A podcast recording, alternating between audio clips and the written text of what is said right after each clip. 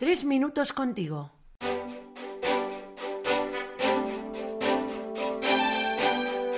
Muy buenas, soy Luis, seminarista, y es una enorme alegría compartir una vez más tres minutos contigo. En esta ocasión está con nosotros José Manuel Martínez, profesor de latín en Camino al Sacerdocio, con quien ya hablamos de esperanza la temporada pasada. Manolo, acabas de ser admitido a las Sagradas Órdenes, enhorabuena.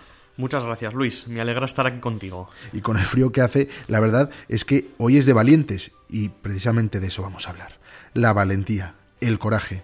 Yo creo que tiene mucho que ver con la audacia, ¿verdad? Así es, pero ¿cómo decirlo? Tiene un matiz diferente. Mientras que la audacia tiene un punto de temeridad, la valentía está anclada en un valor, una confianza que empuja hacia adelante. Confianza, como diciendo que para poder ser valiente necesitas un punto de apoyo. Me recuerda a la frase de Arquímedes, dadme un punto de apoyo y moveré el mundo. ¿Qué implicaciones puede tener una valentía basada, fundamentada? ¿Y cuál puede ser nuestra confianza? Creo que podría empezar descubriendo cuál es mi, mi fundamento, sabiendo que el fundamento es el punto de apoyo con el que Arquímedes movía el mundo, y el nuestro es Cristo Jesús. Ostras, qué fuerte, ¿no? Qué directo.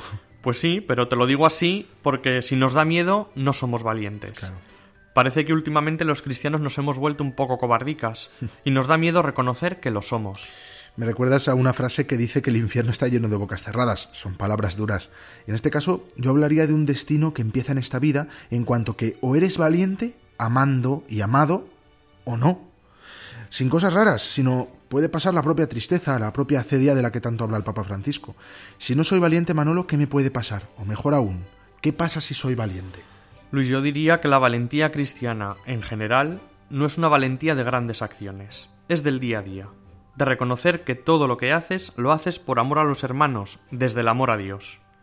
¿Cómo ayudar a los demás a ser cristianos, a ser valientes a la cristiana?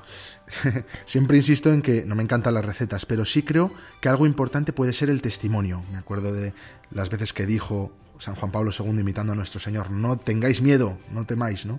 Y creo que ver a otro y sentir que tú también puedes, hace ese testimonio. Eso mismo puede ser transformador.